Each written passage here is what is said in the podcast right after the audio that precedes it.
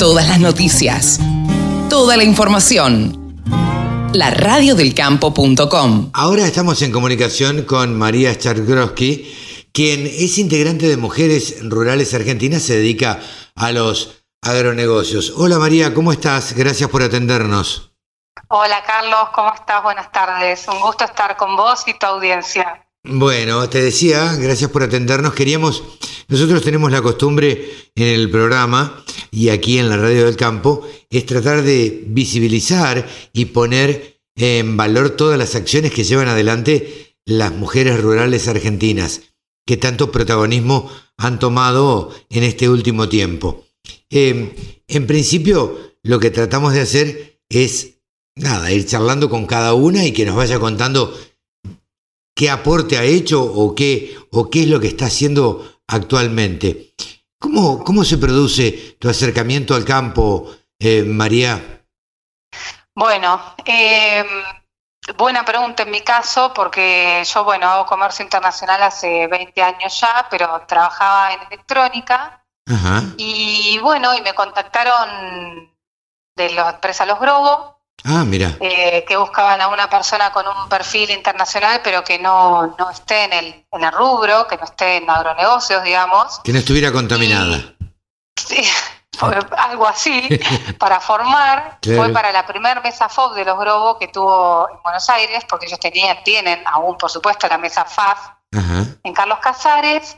Y bueno, ingresé en esa mesa, trade, una mesa trade de FOB, de comercio internacional eh, y ese fue mi primer acercamiento, bueno, como entré, como entré al mundo del agro, del campo, de los agronegocios, y desde ahí, bueno, siguió mi carrera, pero fue con ellos y hace ya, esto fue en el 2010. Ajá. Así que 11 años ya. A mí me, agronegocios. me admiran siempre las personas que, que vivieron en, en China, porque me parece sumamente hostil, eh, me, me, parece que debe ser sumamente hostil. ¿Y vos viviste antes o después de estar en los Grobos?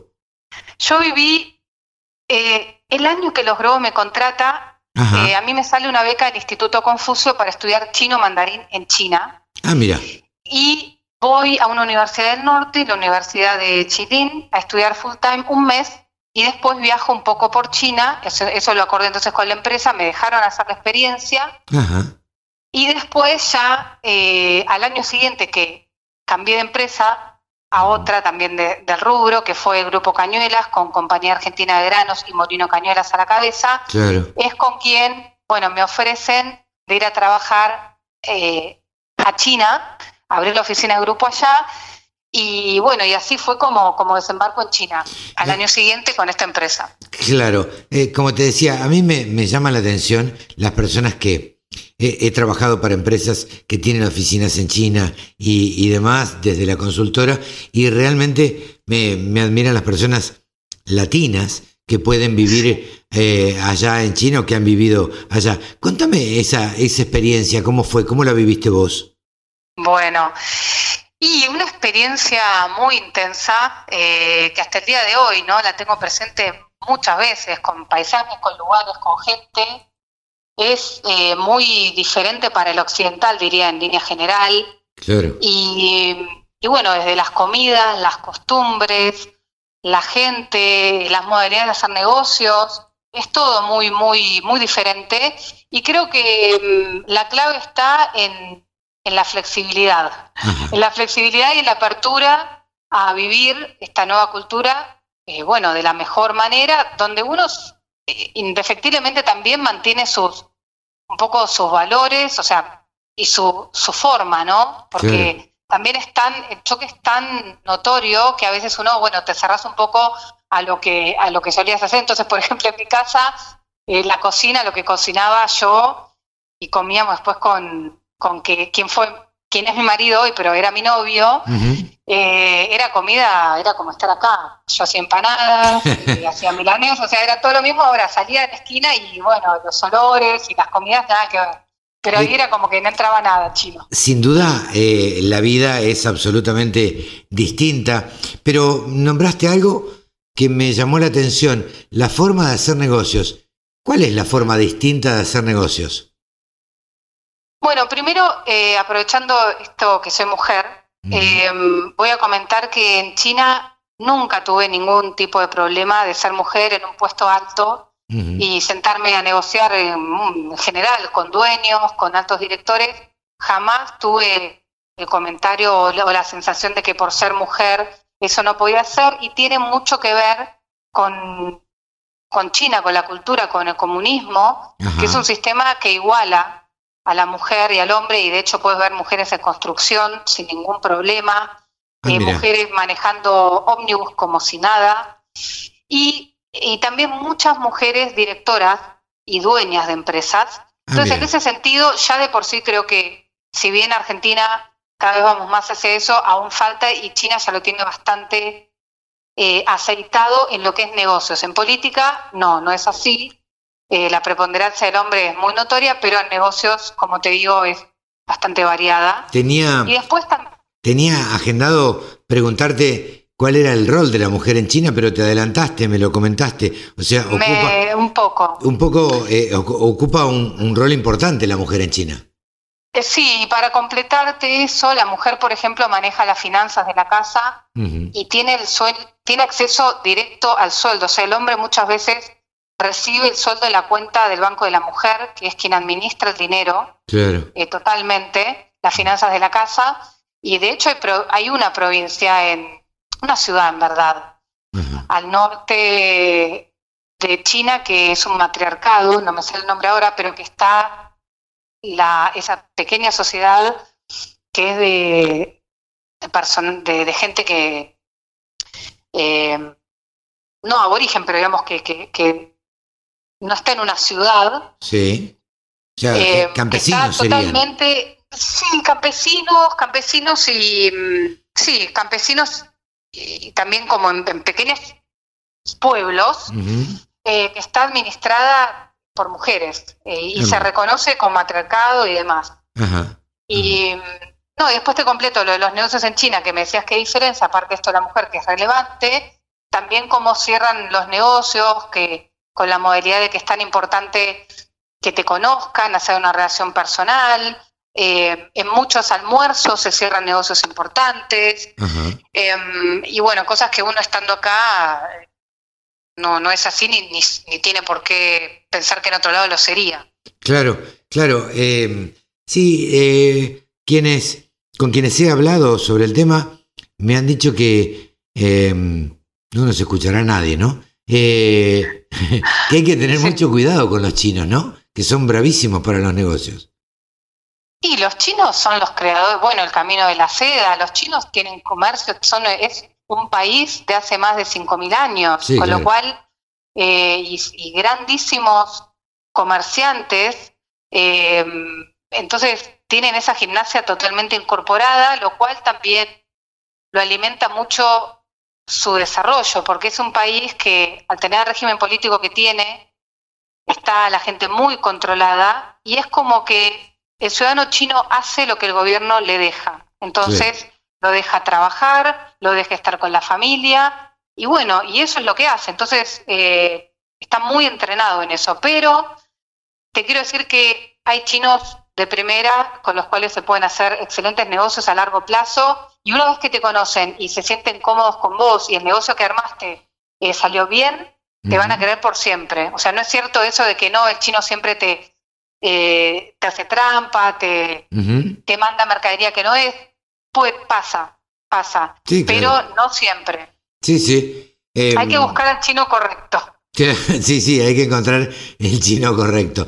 Eh, actualmente, María, eh, ¿a qué te dedicas vos? Bueno, yo sigo haciendo agronegocios como, o sea, hace 11 años, el último tiempo. Pero por tu cuenta. Decime. Por tu cuenta, digo. Trabajo independiente, con empresas agroexportadoras. Ahora estoy empezando recientemente un nuevo trabajo que, va a ser otro formato ya, que es una plataforma, de hecho, muy interesante.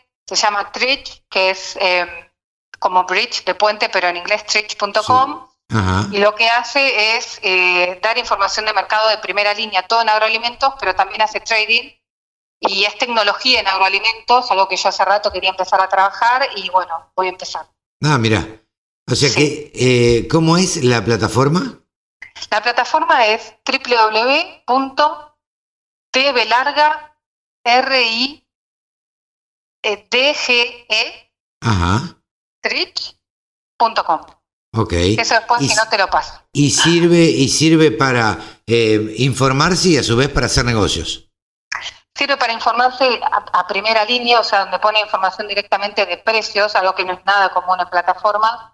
Ujú. Eh, y los proveedores que están en la plataforma están totalmente auditados, lo cual garantiza que el negocio, eh, y, y así como los que compran, sea seguro. Ah, mira. Y en todo lo que viene a ser agro y alimentos. Ajá.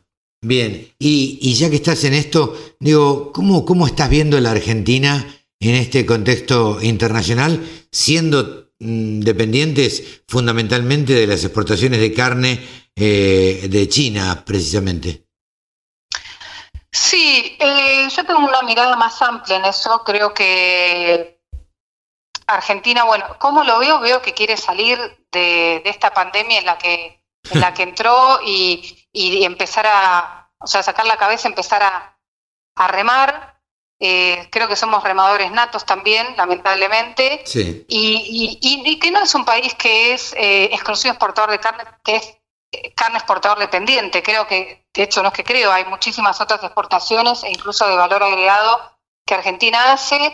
Eh, y bueno, siempre con palos en la rueda, ¿no? Porque de distinto tipo, internos o externos, pero es un país pujante y por suerte la gente, nosotros somos muy pujantes, de hecho, por eso el país lo es. Y, y bueno, esperemos que ya, no sé, a fin de este año o antes, lo antes posible, empecemos a, a respirar más. Sí, sí, a poder salir un poco más. Eh, Sí. eh, me, me quedó dando vueltas China. Digo, ¿los chinos conocen Argentina? Pocos chinos conocen Argentina, en general los que hacen trading de commodities y productos de Argentina como carnes, Ujú. conocen Argentina. También está el chino que dice que conoce Argentina y cree que es Brasil, Ah, claro. eh, sigue estando. Y después el turismo, con mucho esfuerzo del consulado por acciones que va haciendo allá, de a poquito se lo está empezando a visualizar y creo que con el nuevo embajador eso va a estar aún más aceitado. Ajá. Es una industria tremenda de ingreso de divisas para el país receptor y China es un gran eh, eh, enviado, eso es, es un país que tiene mucho turismo eh, externo desde los últimos 10 años, sobre Sí. todo 5, eh, con alto consumo por chino. Entonces, ahí una vez que se aceite el tema de visas y demás, creo que podría haber más turismo a Argentina y, y bueno, y hacerse conocido el país también a través de eso. Sí, totalmente. Digo, no, cuando uno podía viajar este, Ah. en, en la prepandemia, eh, se ven contingentes chinos por todos lados, a cualquier parte del Sí. mundo que uno vaya, este, siempre hay contingentes y muy numerosos de, de China, Ajá. con lo cual demuestra que el chino tiene un alto poder adquisitivo, por lo menos, ¿no? Sí, sí, últimamente sí, es una clase media alta y, millonarios, hay más de un millón de millonarios en China, hay multimillonarios en China y, y aparte estoy hablando eh, cada vez más, bueno, el hecho, el año pasado China logró el objetivo de sacar a la población de, de lo que es pobreza, la real pobreza, si bien algunos siguen estando mal, pero consiguió los números que buscaba y cada vez hay una mayor clase media y estamos hablando de un país de 1.300 millones de habitantes, con lo cual hablar que quizás ya el, el 40, el 30, 40% de la población es clase media es mucho. Sí, sí, claro, es una barbaridad, teniendo además en cuenta la cantidad de chinos que son. Sí, aparte un chino que es muy ávido de consumo, de conocer, porque estuvo, no nos olvidemos, eh, su, su historia fue un país cerrado al exterior, que se empieza a abrir en los últimos 40 años lentamente, pero ya muy notoriamente en los últimos 10 años China es un país que se define comunista, pero tiene un montón de políticas capitalistas y bueno, y su gente se mueve mucho también por el, dinero que va adquiriendo de manera individual. Entonces, eh, es un chino que está ávido de consumo, de cosas nuevas, de, de alimentos con valor agregado, eh, que se fija en los packaging, que no le da lo mismo comer algo eh, hecho en China que del exterior, le da mucha preponderancia a lo importado, aunque sea malo, el chino cree que si es importado es rico y bueno. Ah, mira, Eh, pero sí, y eso habla mucho del consumidor nuevo, que aún, bueno, se está formando. Claro, claro. Eh, te tengo a mano, eh, sos integrante de Mujeres Rurales Argentinas, eh, te has dedicado a través de, tu vida a desarrollar negocios de exportación, importación en, varios sectores de, la industria. Y la verdad es que me encantaría preguntarte, ¿qué es lo que ves que nos falta, que le falta a la Argentina para despegar y convertirnos en eso que todos desearíamos que la Argentina sea? Yo creo que es transversal y básicamente le falta política de Estado. Política de Estado quiere decir una política que sigue el, país más allá del gobierno de turno, sea de derecha, sea de izquierda, sea de centro. Si nosotros tuviéramos eh, una seria política de Estado, como por ejemplo hay en Malvinas, que no importa, el gobierno siempre se reclama la soberanía en Malvinas, si lo mismo hubiera para lo que es agroalimentos, cómo hacer el camino exportador, de qué manera apoyar a las empresas, eh, creo que eso al menos eh, daría rumbo, daría rumbo y se sabría, bueno, dónde estás entrando, sabrías con qué te vas a encontrar. Y eso creo que le falta a Argentina, política de Estado. Sí, totalmente. Yo siempre pongo el caso o dos casos paradigmáticos, digo, no puede ser, y me resulta absolutamente extraño, eh, que Uruguay exporte más carne que la Argentina y que en general Chile eh, exporte más que la Argentina. Sí, bueno, sí, son países, o sea, eh, sí, Chile es un gran ejemplo de política de Estado, también es un país con un mercado interno muchísimo más chico que el argentino, no le quedó más que salir al exterior, claro. y lo hizo y lo hace bien. Y Uruguay es un caso interesante porque tiene un mercado interno eh, consecuente con su tamaño, pero sí ha tenido estas políticas de Estado y, por ejemplo, en la carne ya exporta, y de hecho fue aprobado bastantes años antes que Argentina, a exportar a China carne con, con hueso, que Argentina lo consiguió varios años después. Y bueno, están vienen haciendo desde hace ya más de 10 años un excelente trabajo en exportación de, de carne y, lo siguen haciendo. Así que sí, son buenos ejemplos. Estamos charlando con María Chagroski, eh, integrante de Mujeres Rurales Argentinas. Y por último te tengo que preguntar, ¿cómo ves a las mujeres rurales u organizadas acá en, la Argentina?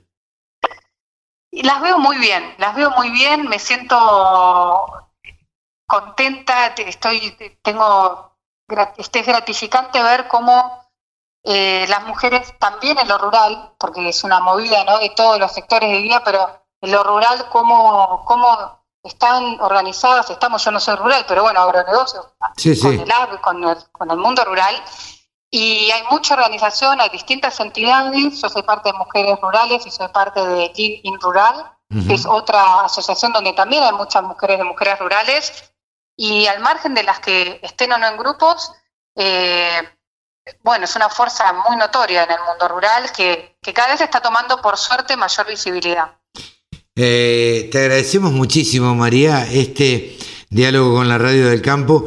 Em, eh, esperamos contarte en alguna otra oportunidad para que nos sigas contando eh, todas las novedades que te genera este, este nuevo emprendimiento en el que estás y desde ya te deseamos el mayor de los éxitos. Bueno, muchas gracias Carlos, fue un gusto y por supuesto cuentan conmigo cuando, cuando quieran. Bueno, que sigas muy bien. María Chagroski, integrante de Mujeres Rurales Argentinas, ha pasado por los micrófonos de la Radio del Campo. Gracias, hasta luego. La Radio del Campo, la mejor información del agro con la mejor música, las 24 horas.